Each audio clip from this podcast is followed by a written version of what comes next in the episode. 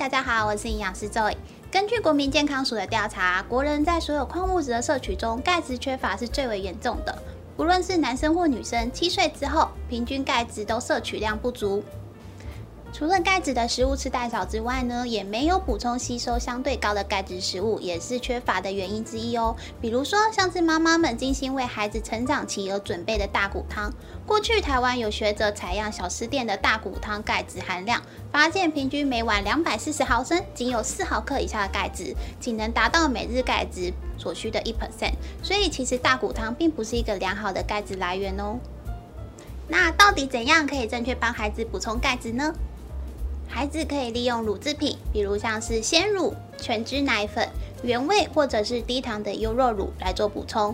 那除此之外，本身如果不能够摄取奶类的话，则可以建议摄取像是豆腐、豆干、绿色蔬菜，例如芥菜、红苋菜、绿豆芽、红凤菜、饴以及小鱼干等，去获得钙质的补充。而根据卫福部一到二年级学童营养手册的建议。儿童每天要吃一点五份的乳品类食品，如一点五杯的鲜奶，或是零一点五杯的原味或低糖优酪乳，或是三片起司哦。那其实现代很多家庭都是双薪族，可能小朋友都会一起外食，没有办法时时刻刻紧盯着孩子的饮食状况，因此会更加建议从补钙的保健品来做补足哦。从小就要给孩子最好的。优活原力小优活儿童钙，让孩子成长之路不费力。严选使用海陆双钙补钙配方，让小孩好吸收、好消化。使用纯净天然的牛奶钙加法国海藻钙，一百 percent 的红枣来源，七十二种海洋元素，三十二 percent 的高含量钙，钙质含量满足孩童每日所需。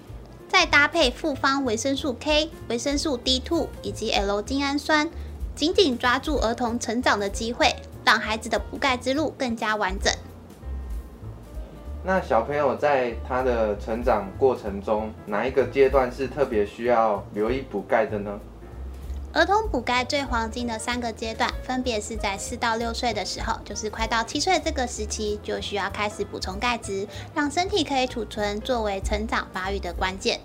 而再来，转眼间就到了学龄期，可以发现班上的差距会逐渐的拉开，需要的钙量将会是成长期中最多的哦。最后的冲刺阶段则在青春期啦。那在这边也提醒大家，在为孩子成长之路铺路的同时，也要让孩子可以遵循良好的习惯，像是不偏食、不厌食、少喝含糖饮品及甜食，避免饮用含咖啡因的饮品，少吃加工类的食品。避免摄取过多的钠，还有睡眠充足，以上这些都可能会影响健康维持的因素哦。最后，不尝试的告诉大家，除了选择优质的高钙食物，或者是搭配最适合孩子的补钙保健品之外，在哪个时间点补充钙质也是一大重要关键因子哦。猜猜看是什么时候呢？是白天起床的时候吗？错，是睡前。